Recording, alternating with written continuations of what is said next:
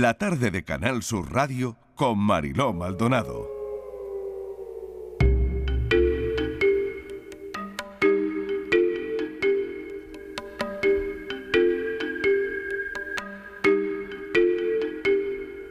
Veinte minutos y llegamos a las cinco en punto de la tarde, la tarde en tu búsqueda. A esta hora Andalucía es después de Canarias la comunidad autónoma con mayor número de denuncias por personas desaparecidas del país.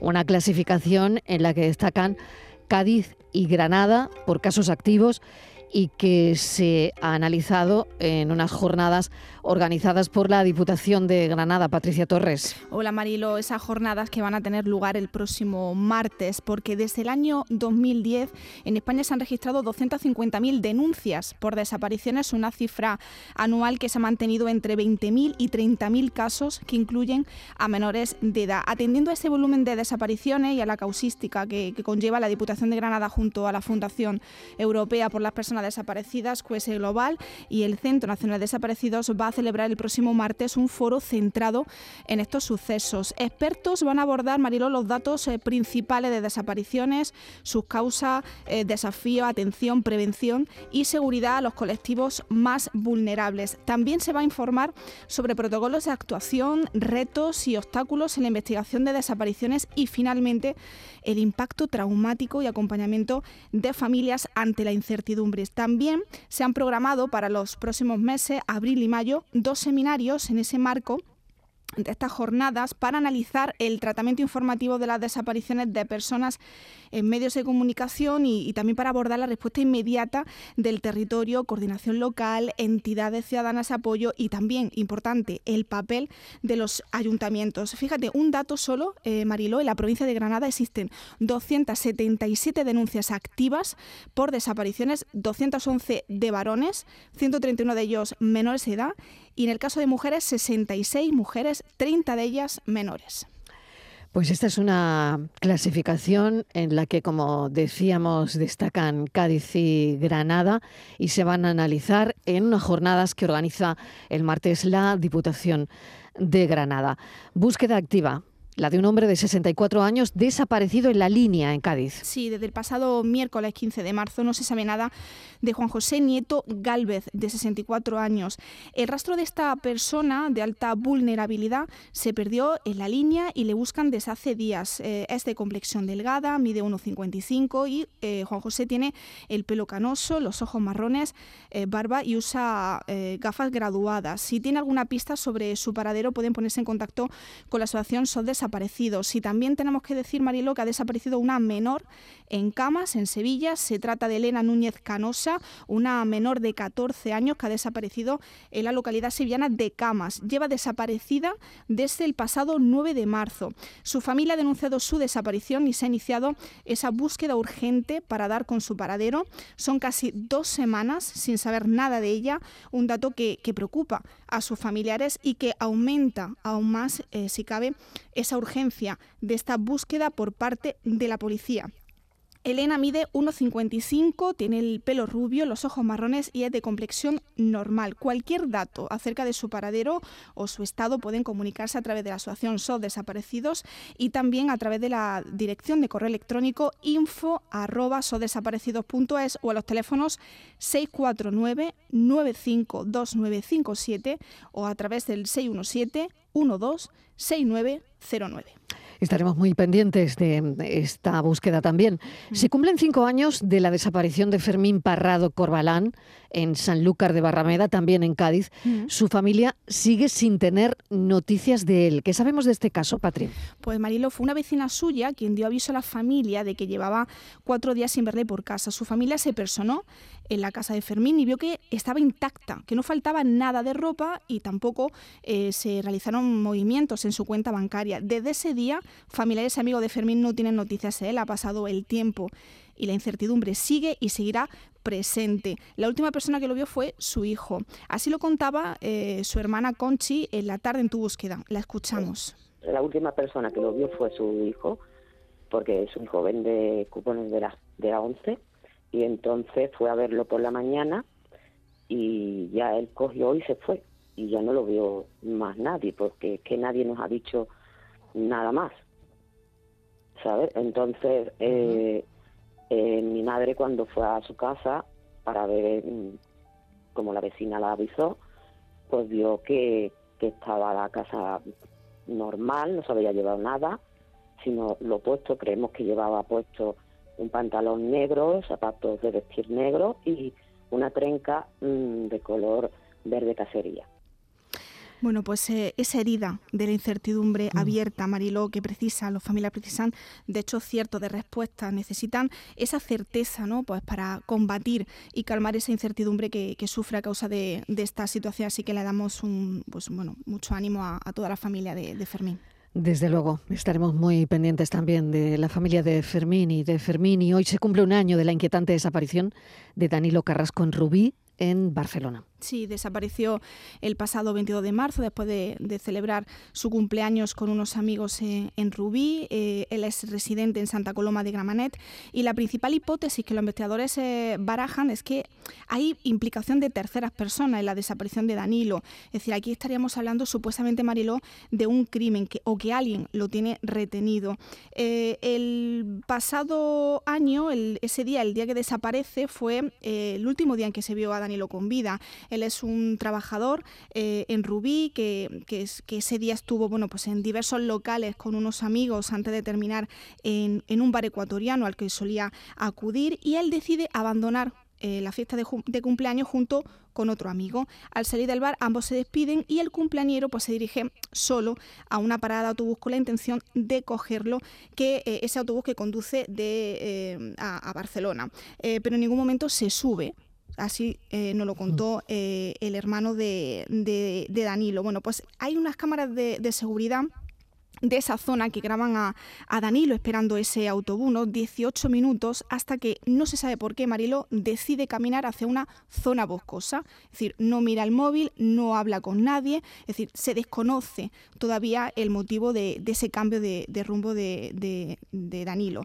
Bueno, pues hasta el momento eh, se han organizado diferentes batidas eh, por esa zona boscosa donde se presume que Danilo desapareció. Ahí estuvieron bomberos, un equipo de rescatistas, perros pero no eh, llegaron a, encontrarlo. Eh, Patricio, hermano de Danilo, nos muestra eh, su, descontento con la labor realizada por parte de, los mozos de escuadra. Le escuchamos. Con respecto a la investigación, comentarte que la policía, o sea, estamos muy descontentos con ellos y toda la familia, el sentir, el pensamiento es que no, ellos no han hecho todo lo que deberían haber hecho por mi hermano Incluso a día de hoy no tenemos ningún contacto con ellos.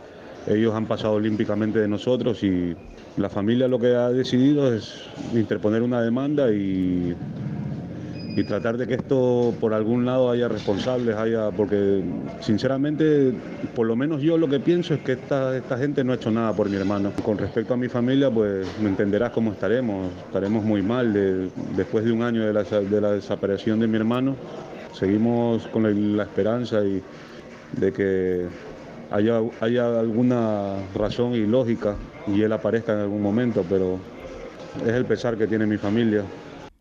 Tenemos que recordar que Danilo mide 1,80, es de complexión delgada eh, y tiene el pelo y los ojos negros y que los Mossos de Escuadra sigue eh, investigando, tienen abierta esa investigación para aclarar lo sucedido, Marilo. Queremos abordar hoy en la tarde en tu búsqueda un caso que a día de hoy es un enigma sin resolver. Estamos hablando del caso de Esther López. Pues en Traspinedo. Eh, un caso que sigue abierto, Patricia. Sí, Esther López desapareció en, Traspinedo, Valladolid, el 13 de enero de 2022. La joven, en compañía de varios amigos, salió de casa para disfrutar con ellos eh, de su Real Madrid en un bar de Traspinedo y el cadáver de la joven de 35 años apareció en una cuneta tras 24 días de búsqueda. Su cuerpo fue encontrado a tan solo 3 kilómetros del pueblo. El principal sospechoso es eh, amigo de, Esther, Oscar, aunque hay dos personas más investigadas. Hoy queremos acercarnos, Mariló, a esta familia que ha pasado por un calvario, no solamente en la, fase inicial ¿no? de, esa incertidumbre cuando no sabe dónde, dónde está Esther, sino también cuando el cuerpo sin vida de Esther se encuentra y cuando se ha constatado que estaremos hablando supuestamente de un crimen, un asesinato con manipulación del escenario según la versión de la familia que espera eh, que termine prevaleciendo en ese informe final de la Fiscalía como en las medidas que acuerde el juzgado que, deberá dirimir el caso en una fecha que todavía se desconoce. La jueza Marielo ha recibido una documentación de 272 folios en busca de resolver un caso abierto desde hace más de un año. Qué difícil. Estamos con Inés López. Queríamos acercarnos a la familia hermana de Esther. Inés, bienvenida a la tarde. Gracias por atender nuestra llamada. Hola, gracias a vosotros. Lo primero, ¿cómo te encuentras? ¿Cómo estáis? Pues eh, bueno, ahora ya sabemos que está todo un poquito más en la fase final, eh, bastante más nerviosos y, y bueno, pues con todas las esperanzas puestas en la investigación magnífica que, que se ha realizado. Todo está tan abierto, Inés, eh, que no sé, la verdad es que está, parece acercándose el final, pero no sé si, si tenéis, eh, no sé, la mirada puesta en, en este final y que la verdad salga a la luz cuanto antes. Bueno, pues mm, una vez te pasa una desgracia así, eh, lo único, único, único que te queda y por lo único que luchas día a día es porque se haga una justicia para ella. No te queda nada más ahora mismo, porque ya ella no, no nos queda. Eh, gracias a Dios eh, tenemos, bueno, hay investigación extensa, compleja, larguísima, pero no estoy de acuerdo en, en eso de que está tan, tan, tan abierta, ¿no? Está Sí. Toda la investigación apunta a una única persona. Claro, abierta para, eh, abierta para nosotros, Inés, porque seguramente es verdad que, que vosotros ya eh, tenéis también otros datos. eh, parece que No- se cierra, te ¿no? se cierra el cerco, ¿no? sumario- El sumario está abierto. Los datos Sí. les tenemos todos, Mm, les tiene él y, y les tienen sus abogadas. Hmm. mm. Más, eh, Bueno, eh, Inés, eh, buenas tardes, soy Patricia. Más de, de 20 indicios, eh, un informe, pues, eh, informe elaborado mm, por los mejores profesionales de, de este país. Y tú lo decías, ¿no? Ese Exacto. complejo proceso judicial, pero que, que ha sido gracias a ese gran trabajo que, que han realizado la Comandancia de Guardia Civil y de la Unidad Central Operativa. Ahí os habéis sentido muy arropados e informados por las autoridades y un informe forense que es clave, Inés. Sí. Bueno, siempre, siempre se dice que todos los cuerpos hablan, ¿no? Hmm. Aunque ese cuerpo ya no tenga vida. Mm. Eh, no sé qué pasa por la cabeza de una persona para asesinar a alguien, mm, para esconder su cuerpo, para luego tirarlo en una cuneta. Y, y, pues tampoco me puedo imaginar qué pasa para luego decidir eso, es tirarlo en una cuneta, pero ese cuerpo ha hablado. Ese cuerpo tiene unos golpes. En el informe de ERAT eh, lo podéis leer Hmm. tiene unos golpes que coinciden exactamente, milimétricamente, con los golpes que tiene el coche del principal sospechoso, milimétricamente. Hmm.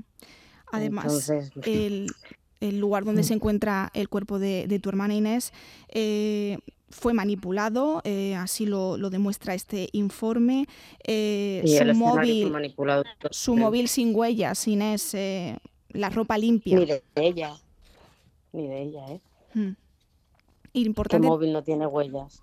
Hmm, La ropa limpia, hmm. el cuerpo no estaba eh, como tenía que estar al sufrir ese impacto. Pacto. Claro, Mm. esto está determinado por unos informes, no Mm. por nosotros. No, Mm. no ha decidido la familia decir, esto no puede ser así, que no, que nosotros hemos estado esperando a que alguien nos diera un poquito de luz y nos han dado toda la luz, claro, toda. Nadie se ha olvidado de, de Esther, Inés, y, y estamos esperando la resolución de este caso. Creo que tras Pinedo, bueno, y toda España, ¿no? Está pendiente de todo lo que ocurre con, con este caso, ¿no? Pues, pues, al principio, bueno, pues eso, ¿no? Pendiente siempre de las novedades, ¿no? Cuando eh, parecía que no había sangre en el coche de Oscar, pero sí saliva en su chaqueta. Esto fue, bueno, pues sencillamente una de las pruebas, ¿no? Que, que indicaban, pues eso, lo, que contaba Patricia, ¿no? De entrada, presencia de restos orgánicos, eh, pues en mm. sitios, ¿no? En distintos sitios. En el maletero, en una capa que no es la primera. Hmm. Yo no tengo restos orgánicos en la tercera capa de mi maletero. Hmm. Ya os lo digo desde aquí. Ese, indicio que, indica mm, Inés que claro, es que era un indicio, exacto, era un indicio, más que un indicio casi, ¿no? más que una, prueba, pero, sí. Mm. Exactamente, es que eso, bueno, que lo quieran llamar indicio, pues eh, vale, pero son restos orgánicos en una capa interna de un maletero cuando ese coche estaba impoluto.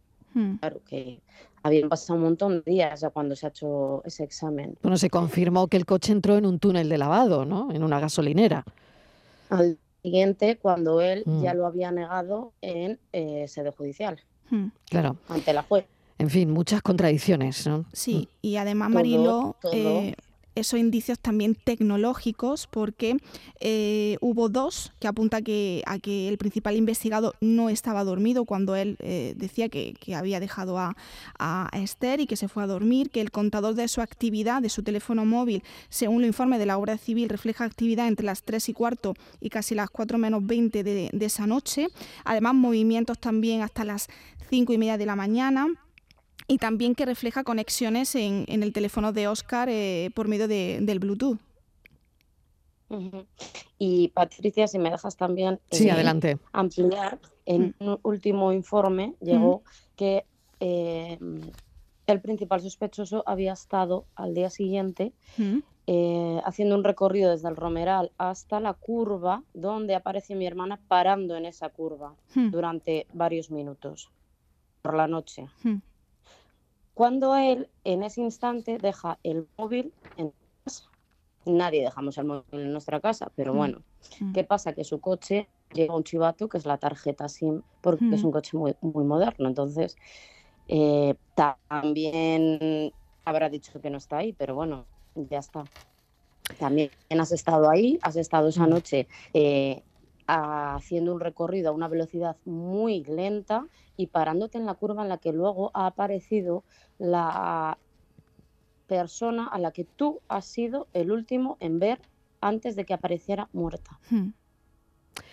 Pues la investigación parece que tiene más que cerrado el, cerco sobre la desaparición y muerte de Esther López Inés. Te agradecemos enormemente que nos hayas atendido. Sé que es tan difícil para vosotros, sé, sé que es un momento tan complicado, tan difícil de que nos podamos poner ni tan siquiera en tu piel, que bueno, sé que esto es mm, un esfuerzo, pues, hablar con los medios, lidiar con nosotros cada día, pero te lo agradecemos enormemente. Un saludo. A vosotros. Un abrazo, Inés. Gracias. Qué historia y qué caso que esperemos que esté llegando ya a su fin, Patricia. Sí, sí, sí, ya quedará poco, poco tiempo para, para conocer eh, cuál es la, decisión de tanto de Fiscalía como de la, la jueza que lleva el caso Marilo. Patricia Torres, muchísimas gracias. A ti un abrazo. Un saludo.